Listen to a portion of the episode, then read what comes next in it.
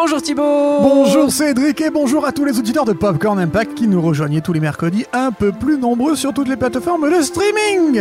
Alors aujourd'hui Thibaut, nouvelle émission, Nouvelle destination. nouvelle destination choisie par aujourd'hui. Ah, eh ben c'est moi qui m'y colle. Ah. Et j'ai envie de te plonger dans un film qui prolonge l'été. Ah bah fais-toi plaisir, ça va me faire plaisir aussi. Cool, alors écoute ma couille, on rentre dans le popcorn, allons-y. Il est grand, il est beau. Il est tout Oh là rutilant. là, regarde, moi je me mets sur, ce, sur le Alors, canapé. non, alors Cédric, est-ce Quoi que tu peux s'il te plaît charger le réservoir à sucre? Ah oui, Il n'y en a pas beaucoup là. En tu, effet. Tu mets 50 grammes. il est où Dans, le- dans le Là. placard là? Voilà, Ouais, ici, là. ok. Et on va mettre de la canne à sucre, euh, du sucre roux. Bah, tu aurais pu me le dire avant.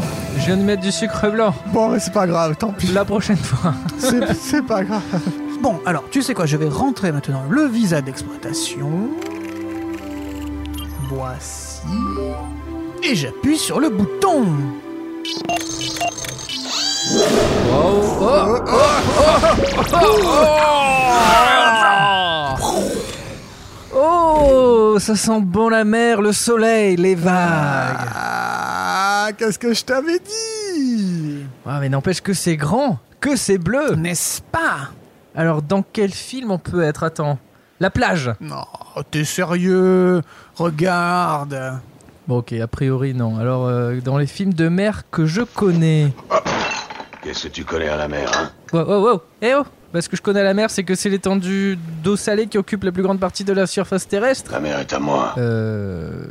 Viens ici? Oui, oui, oui, oui, monsieur. Alors remballe ta quincaillerie et retourne d'où tu viens. Ouais, ouais, ouais, monsieur ouais. Enzo Molinari. Bah, quincaillerie, euh, c'est un popcorn géant. Bon. Euh, du coup, je sais dans quel film on est, Thibaut. Ah bon Lequel? Ne serait-ce pas le Grand Bleu? Euh, oui, on est dans le grand bleu, c'est parti Nous sommes des Spartiates Un iceberg droit devant Alors, ça s'est passé comment? Houston, on a un problème. C'est bien votre nom, Pierre Cardin. Welcome to Popcorn Impact avec Cédric et Thibaut. Bon, mais du coup, on fait quoi? Il m'a menacé. On... Bah, on va pas rentrer, hein. euh, Enfin, il faut que tu parles du film et tout. T'inquiète, tu sais ce qu'on va faire? On va se tenir loin, on risquera rien. Oh! Ne serait-ce pas un zodiaque là-bas Juste là? Un zodiaque? Qu'est-ce que c'est alors? Un bélier, balance, poisson, cancer, capricorne? Ah non, tu parles de ce Le petit bateau. bateau, d'accord. Eh ben oui, allons-y. Je crois que ça marche comme ça, non? Attends, le moteur... Yes Ah, trop bien. Bon, mais tu sais quoi? Assieds-toi, je prends les commandes du, du moteur là, Du bignouf. Du bignouf, et pendant que tu parles du film, ça te va? Allez, bah très très bien. Écoute, euh, Le Grand Bleu, sorti au cinéma le 11 mai 1988, un film de Luc Besson avec Jean-Marc Barr, Jean Reno, Rosanna Arquette, un film franco-américain qui narre la rivalité de deux enfants dans la mer en Grèce qui se poursuit lorsqu'ils sont adultes. Lequel des deux plongera le plus loin? Lequel des deux plongera le plus profond? Leur amour, leur amitié avec les humains, avec les dauphins, à la poursuite d'un rêve inaccessible. Ça a l'air beau tout ça. Ah, qui le dis-tu? Alors le Grand Bleu, Luc Besson. Luc Besson, qui est né à Paris dans le 15e arrondissement, mais comme ses parents sont moniteurs de plongée, jeune, Ah. il passe ses étés au bord de l'eau entre la Grèce et la Yougoslavie. Et ses parents divorcent, et là c'est le drame. Luc est mis en pension en Haute-Garonne, bien loin des paysages marins de la Yougoslavie qui faisaient son quotidien. Luc, frustré mais débordant de créativité, se lance alors dans l'écriture de scénarii, car il a compris que le cinéma c'est ce qu'il voulait faire. Alors qu'il est en terminale, il décide de quitter le pensionnat et d'aller tenter sa chance à Paris. Son père demande alors à son ami Marc Jolivet d'aider son fils à se loger. Ah. Luc partagera ainsi un appartement avec le tout jeune Richard Anconina. Bon, il y a des bonnes fréquentations, on dirait. Exactement, il est dans des, bonnes, dans des bons draps. Il va se former sur le tas en tant qu'assistant, en faisant des stages, en faisant un maximum de tournages, participant à tous les événements audiovisuels qu'il pouvait, en se faisant embaucher un peu partout. Peu à peu, il élabore son premier court-métrage, l'avant-dernier, avec un certain Jean Reno devant la caméra. Et Jean Reno qu'il a rencontré d'ailleurs sur le film Les Bidas aux, grandes manœuvres, alors même que Besson n'était qu'assistant réalisateur, si je ne me trompe pas. Euh, tu ne te trompes pas. Ouais. Et fort de cette expérience, donc le tournage de l'avant-dernier, Besson repousse les limites et tourne le dernier combat. C'est toujours le dernier. oui, euh, c'est la. L'avant-dernier, le dernier ap- Après, combat. c'est le, le- l'après-dernier. Et donc, le dernier combat, son premier long métrage. Le film rapporte d'ailleurs le prix spécial du jury du film fantastique d'Avoriaz. Alors, rappelez-vous, le film euh, du film fantastique d'Avoriaz, c'était la journée on fait du ski et le soir on voit des films fantastiques. Terminator avait été primé en 84. Mais c'est comme le festival de, de comédie de, De l'Alpe d'Huez. Oh, Exactement. Sauf que on regarde des comédies. Et voilà.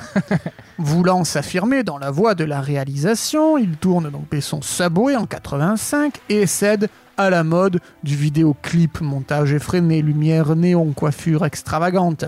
Le film rassemble tout de même 3 millions de spectateurs et propulse Besson au rang de jeune pousse à suivre avec attention. C'est énorme, direct. Oh, un dauphin Waouh, allez, énorme Il veut nous parler, je crois. Je sais comment m'y prendre. Mais pourquoi t'as une boîte à meux dans ta poche Mais j'ai tout prévu pour ce voyage, regarde. Ah bah super, c'est efficace, hein Dans la piscine, ça avait l'air de leur plaire pourtant. Ouais, bah, bah dans la mer, pas trop. Merde. Bon, bah vas-y, continue. Bon, ben, fort de cette notoriété récemment acquise, Luc veut faire parler son cœur, parler son âme et plonger à nouveau sous l'eau. Même si un accident de sinus le prive de plongée sous-marine, Besson a l'appel des profondeurs. Et son film suivant sera mi-biographique, mi-autobiographique. Ce sera une fresque des mers, ce sera Jeanne d'Arc. Jeanne d'Arc. Et ça parlera de Jacques Mayol, un apnéiste que Besson a découvert dans un documentaire appelé Jacques Mayol, l'homme dauphin, et Hmm. qu'il a eu la chance de rencontrer, donc Jacques Mayol, en 1983, par hasard, à Marseille. Sous l'eau. Euh, oui, non, malheureusement, l'apnéiste était venu rendre un dernier hommage à sa mère décédée. Ah, pardon, oui, oui. Le cinéaste lui parle alors de son projet, le plongeur accepte et devient alors consultant sur le film. Jacques Mayol est alors un très grand spécialiste des descentes en mer sans bouteille. Sans bouteille, tu déjà 90 bouteilles, c'est beaucoup, mais Sans sans, bouteille, bouteille, après tu n'arrives plus à remonter. C'est un peu plus beaucoup que ça. C'est ça l'ivresse des 90. profondeurs. Tout s'explique. et à l'époque, il fait des performances incroyables en apnée. Il fait 60 mètres en 1966, il fait 100 mètres en 1976 et 105 mètres en 1986. 1983. Eh non, en Ah, 1983. C'est dingue. Soit à l'époque le record du monde. hein. Mais euh, t'imagines, aller Et- aussi bas, ben ça, moi ça m'épate. Moi, au bout de 4 mètres, j'ai mal aux oreilles. Mais oui, c'est ça. Euh, je suis tout La comprimé. euh, le- L'eau rentre par le nez et lui, il fait 100 bouteilles parce qu'il te respire pas, tu es tout comprimé quoi. Ouais, c'est 100 ça. bouteilles, il fait 105 mètres. Imagine, non mais imaginez-vous une piscine de 25 mètres. Vous, vous galérez pour faire les 25 mètres à la nage en respirant, Horizontalement. quoi. horizontalement. Et à la verticale. Alors là, ouais. ça fait 4 piscines à la verticale, dans le noir. Et pas s'il faut. Ouais, enfin bref, Ouais. euh, c'est fou. Oui, alors tout comprimé. Quoi. Respect. Donc, le succès de Subway convainc la Gaumont de participer à l'aventure et dès le tournage, le metteur en scène de, de le tournage de Subway discute avec Isabelle Adjani qui recommande Warren Beatty pour prendre part dans la production du film et euh, d'ailleurs il, il accepte et il est donc coproducteur. C'est ainsi qu'à 32 ans, Besson, armé d'un confortable budget de 80 millions de francs, soit 12 millions d'euros, Ce qui est gigantesque. qui est euh, gigantesque, on est en 1988, Pour les films français, encore, ouais. c'est un- là en ce moment, c'est un très gros budget. C'est toujours un très gros budget. Il tourne en anglais, s'il vous plaît, The Big Blue. Le tournage se déroule notamment à Amorgos, dans les Cyclades grecques. Alors là, c'est magnifique, Amorgos, que l'on voit déjà au début du film, que l'on revoit vers la fin, quand euh, Johanna et, et euh, Jacques regardent au loin. C'est tellement beau avec ce mausolée sur la falaise. En fait, ça, ça te prend aux tripes et l'eau est d'une clarté qui est euh, d'ailleurs, nous sommes, nous sommes dans Bah, ces on est sur eaux-là, cette eau là, elle est trop belle. nous sommes sur cette eau, tout à fait. Euh, ensuite, bon, ça a été tourné au parc Marineland d'Antibes, dans les îles Vierges américaines, qui se situent dans les Bahamas. C'est là où un filet de 500 mètres avait été tendu entre une baie pour faire évoluer le dauphin Joséphine dans l'eau. Incroyable.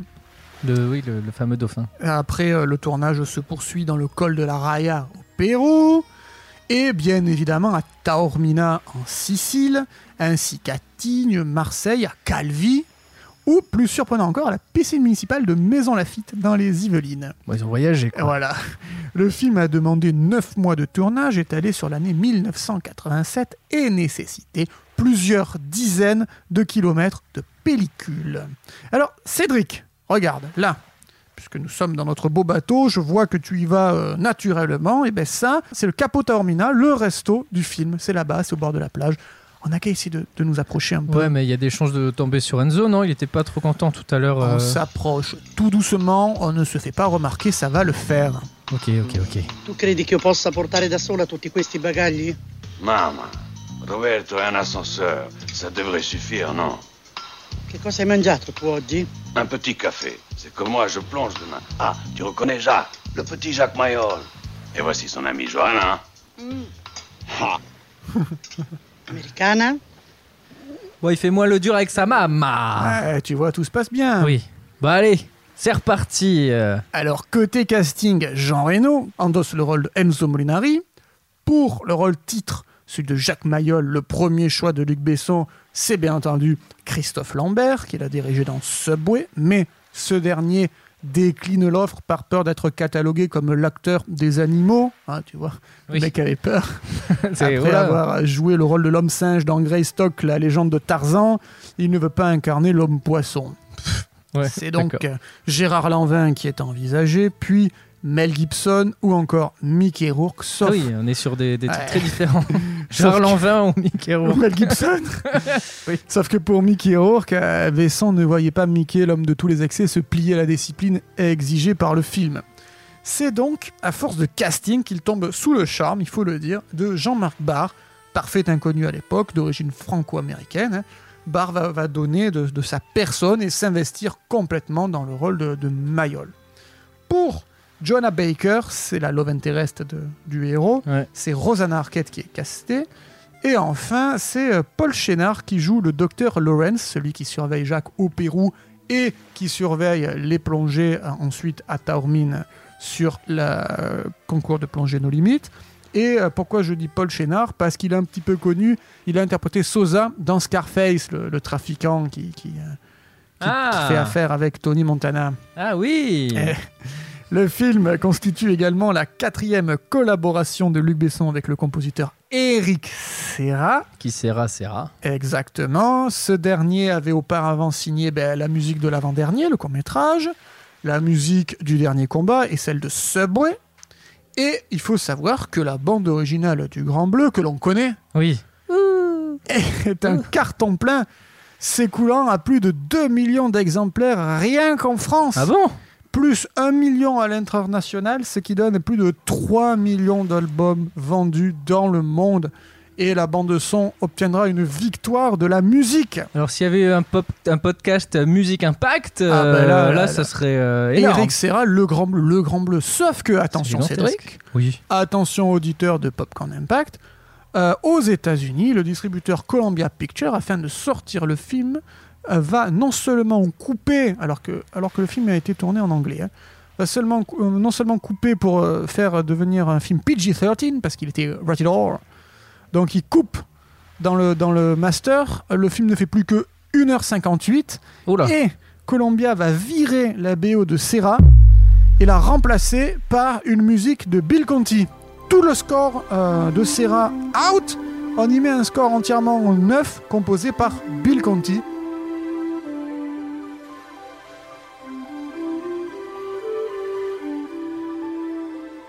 Et le film se- va se ramasser avec ce rabotage et le fait que le score de Bill Conti n'est pas la magie du score de Serra. Tu nous dis que la nouvelle durée de 1h58, mais quelle était la première durée? Alors, la première durée, c'est le. du Rappelle-nous la durée du film. Alors, c'est 2h16.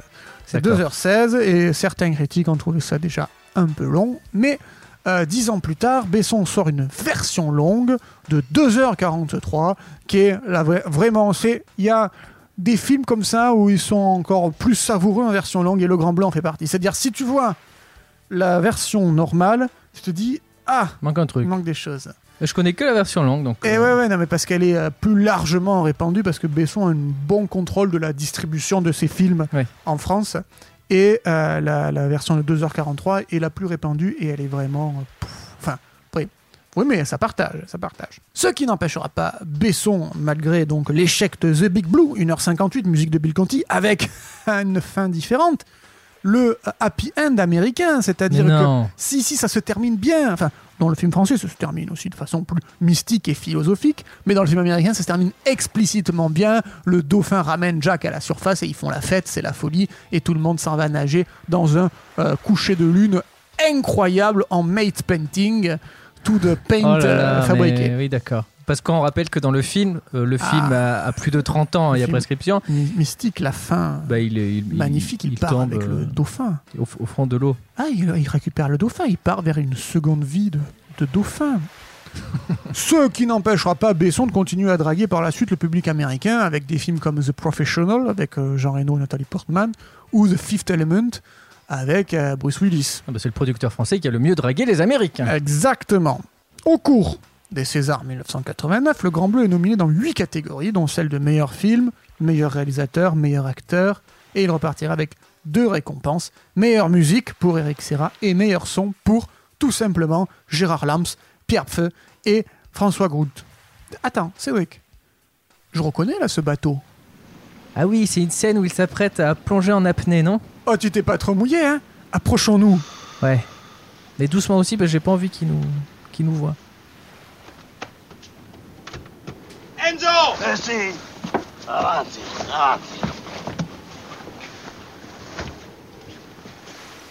Il y a les officiels qui te cherchent partout, Enzo. Et ma concentration, alors, on s'en fiche Jacques fait deux heures de yoga avant de descendre, d'accord? Alors j'ai le droit de faire un petit somme. Bon, il a, il a, il a pas l'air trop prêt à plonger, là. Non, j'ai pas, j'ai pas l'impression, mais bon, comme on n'a pas l'occasion d'être souvent dans le Grand Bleu, ça te dit qu'on attend qu'il se prépare? Bah oui, oui, oui. Oui, oui, bah allez. Euh, tu as d'autres trucs à raconter en attendant Et on va Eh ben- essayer de s'approcher. Alors, je, je récapitule. On a parlé du film, on a parlé du scénario, on a parlé des acteurs, on a parlé de l'ambiance, on a, a parlé de l'histoire de Luc Besson, de, de ce film mystique, envoûtant, un film atmosphérique où on fait pas revoyage, où on peut être resté sur le quai. Pas tout le monde, ça, ça partage. Moi, en tout cas, j'adore beaucoup le film. Et je me suis un petit peu intéressé à la vie de Jacques Mayol, le vrai. Ah. Pas Jean-Marc Barr dans le film, Jacques Mayol, le monsieur Jacques Mayol. Il a une histoire absolument incroyable, Jacques Mayol. Es-tu prêt à entendre, auditeur, êtes-vous prêt aussi à entendre cette, son histoire? Les auditeurs et moi-même sont tout oui. Thibaut, vas-y. Alors, Jacques est né en 1927 à Shanghai, dans une famille aisée. Son père était architecte et tous les étés, ils allaient en vacances à Karatsu, au Japon. Et c'est là que petit Jacques, il avait à peine 6 ans, hein, il a découvert l'apnée en observant des pêcheurs de coquillages qui plongeaient en apnée. Ah. Des, des Japonais qui plongeaient en apnée. C'est au Japon qu'il va également observer son premier dauphin. Vous voyez, on est loin, loin, loin de la Grèce montrée dans le film. Oui, c'est clair. On est euh, chino-japon, sino-japon. Mais à cause de l'expansionnisme japonais, on va pas vous refaire un cours d'histoire, mais pendant la, la Seconde Guerre, il y a eu des manœuvres militaires. Oui. La Chine n'était pas encore la Chine communiste que nous connaissons aujourd'hui. Et euh, les Japonais étaient expansionnistes. Donc la famille Mayol fuit la Chine et rentre à Marseille jusqu'en... Enfin, eux, ils y restent, hein, mais, euh, mais Jacques, ju- jusqu'en 1948, il est à Marseille, et c'est la date à laquelle il choisit de partir pour aller s'installer, non pas en Grèce, non pas en Sicile, mais en Suède, Ah oui, dis donc. où il épousera une Danoise avec qui il aura deux enfants. Eh ben, c'est, beau. C'est un beau brassage de, un beau de brassage, différents, de, de- de différents pays. Beau. Mais euh, bon, la, la jolie histoire s'arrête ici parce que leur union durera 9 ans avant qu'il ne les abandonne pour aller s'installer à Miami, où il passe beaucoup de temps avec un dauphin nommé Clown. C'est, c'est un peu moins beau. En 1966, il part plonger aux Bahamas et c'est là où il rencontre Enzo, non pas Molinari, mais Mallorca, un apnéiste italien. Hmm. S'en suivront 20 années de rivalité et de record d'apnée entre les deux hommes. En 1983, quand sa mère décède, Jacques rencontre Besson à Marseille, qui lui parle de son projet de film Le Grand Bleu, librement inspiré de sa vie. Surpris, par le succès du film, Jacques Mayol se sent lésé financièrement parce qu'il n'a eu qu'un petit statut de consultant, Ah. alors que finalement c'était sa vie qui était Ah oui, remodelée. ça aurait pu être beaucoup plus. Et oui, donc il est lésé financièrement et moralement contrarié de voir sa propre vie lui échapper avec la Ouais. Grand Bleu Mania. Ça doit être dur. Il ne se remettra jamais de cette nouvelle notoriété. Il se pend en 2001 Ah. chez lui sur l'île d'Elbe. Et oui, il pouvait pas se noyer. Il, Eh ben il respire sous. Attends, Ah oui, merde. Ah oui, d'accord, ouais, c'est dommage parce que c'est la faute de Besson. Sa propre vie pourrait être un film qui n'est pas le Grand Bleu, mais une personne née, enfin, née à Shanghai qui, qui va apprendre la plongée au Japon avant de partir en Suède, épouser une Danoise, puis de partir à Miami. Bah, J'ai l'impression qu'il a eu une belle vie en tout cas. pendre, oui. Mais c'est Bon, triste, avec une triste fin. Il ne s'est pas remis du succès du Grand Bleu. C'est fou ça, il s'est pas re- remis d'un impact. Et non, pas d'un impact. Alors, Enzo Molinari, dans le film incarné par Jean Reno, s'inspire de l'apnéiste Enzo Mallorca. Et Enzo Mallorca n'apprécie pas le film et entame une procédure en diffamation contre Besson, ce qui bloque la diffusion du film en Italie pendant 14 ans. Oula, Le film est finalement distribué en 2002 Et dans une version abrégée. Il se pend. Parmi les scènes coupées, bah, tu as toutes celles où Enzo Molinari dans le film se fait payer pour sauver la vie d'un homme en train de se noyer, ou le rôle caricatural de sa maman, comme ce que nous venons d'assister au restaurant. Tout ça, tout ce qui est antipathique est viré pour la version euh, contrôlée par Enzo Mallorca. c'est fou tout ça. ça. Ça plaît à personne ce film. Euh, Besson, il, est, Bon, il, ouais, ça plaît pas- il y en a qui aiment, hein il a flingué des vies. Il y oui. en a qui aiment. oui, oui, bien sûr. Oui. Non, non, non, je, je dis les, les gens qui ont travaillé Moi, je te dessus. dis, il y en a qui se sentent, qui font une projection de leur propre existence, de leurs vacances à la mer, et qui, en voyant le Grand Bleu, rêvent et partent dans une dimension parallèle, celle des dauphins, celle de, de l'odeur de l'iode, celle des vaguelettes, du Celle du silence. sur la peau. celle de, de l'eau, celle de cet élément formidable qui recouvre la totalité de notre planète. Ah, Thibaut, Oui je crois que notre ami est prêt à plonger d'ailleurs. Eh ben, je te propose même plus, Cédric, c'est de plonger avec lui. En apnée? Ah ben, tu tiens longtemps, toi? Je me débrouille, ça va. Alors, qu'entendons-nous? Ok, Une minute.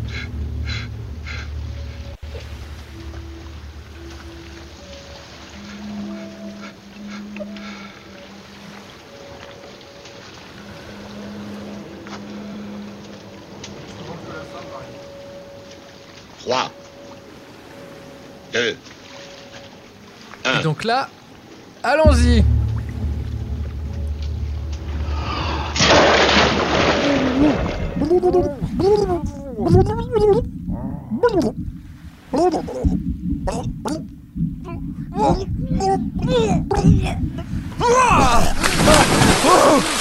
Wow Je crois qu'on a tenu au moins deux minutes. Ah ouais, ouais, ouais, ouais. À peu près, en secondes. Je sais pas si ça doit donner une dizaine de secondes.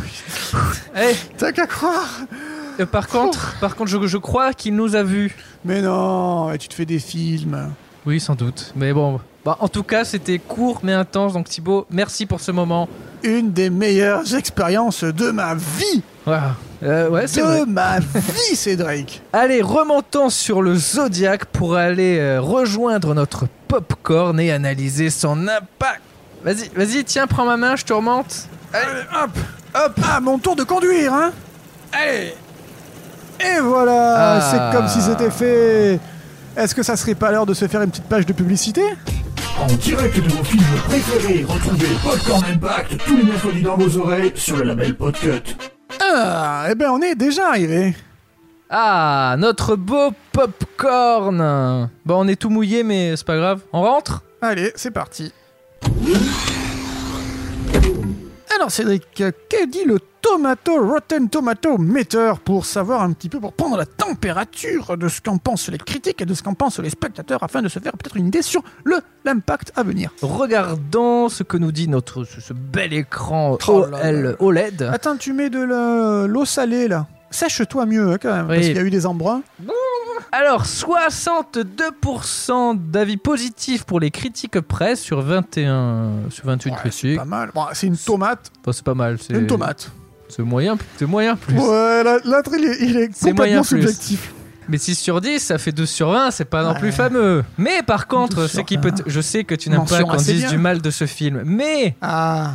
Euh, tu n'es pas la seule audiences personne à avoir aimé, j'ai aimé aussi. Ah, Euh, On dirait pas, hein la euh, le, le public euh, aime le film à hauteur de 93% d'avis Ah, positifs. ben ça, c'est bien. ça. Voilà. Et ça, c'est des gens intelligents. Il y en a combien qui aiment ça 93 36 000, euh, Oh, plus de 36 000. Donc c'est donc c'est bien. Ce qui veut bien. dire quand je- si le public aime, c'est-à-dire que le public s'est dirigé euh, vers Ouais. les salles de cinéma, donc potentiellement un impact. Eh bien, je te laisse mettre une pièce dans la machine à humains pour savoir combien ça fait en France. Je sors ça de mon maillot.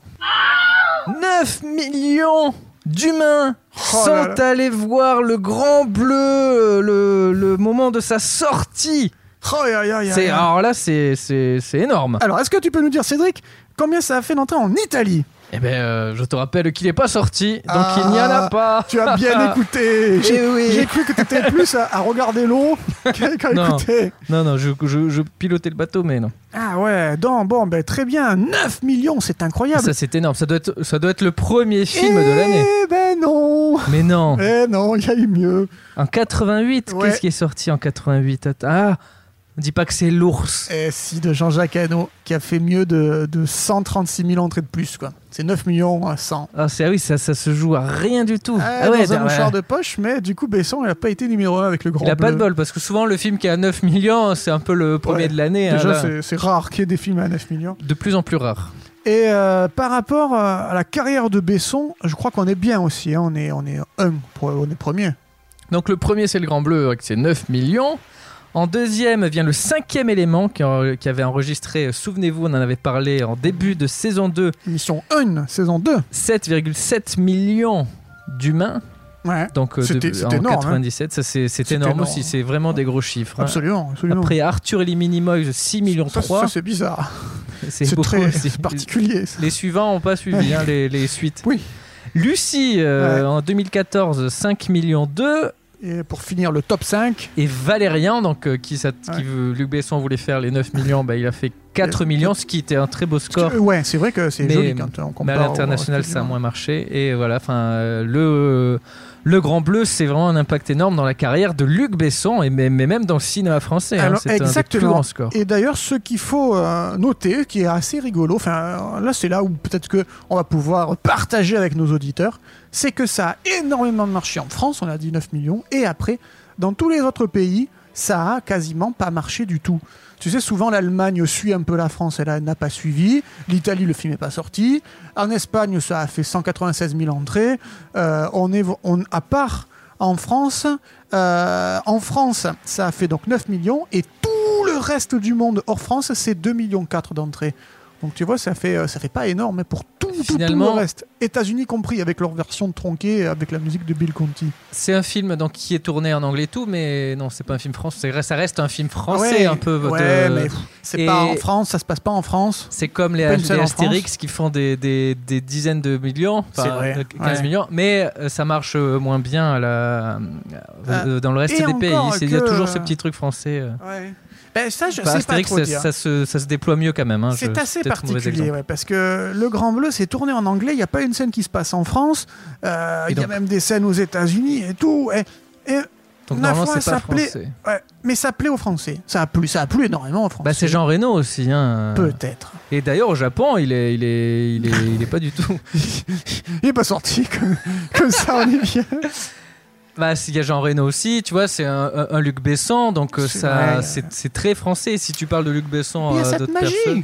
Il y a cette magie et puis c'est tout quoi. Tu vois, tu Oui, vois le vrai. film. t'es- Regarde là, on est sur un- notre Zodiac. Non, Bah- on n'y est plus. On est dans un popcorn. Mais il fait, c'est beau. C'est Le- un beau cadre. le bouche-oreille, je pense, a, a très bien fonctionné, hein, c'est sûr. Bah, c'est vrai, c'est vrai, c'est vrai que c'est une ambiance. C'est c'est vrai. C'est une vrai, expérience. C'est une expérience. Quelle aventure, Cédric. Oh que oui, Euh, Thibaut, c'était un très bon choix d'immersion et merci d'avoir prolongé l'été. Et Enzo nous a même pas vus. Comment tu vas, mon ami, mon frère? Eh, nous aurait, ça va. Et toi, Fada, la famille? C'est bien que tu sois là. Et pourquoi donc? C'est le championnat du monde dans dix jours à Taormina.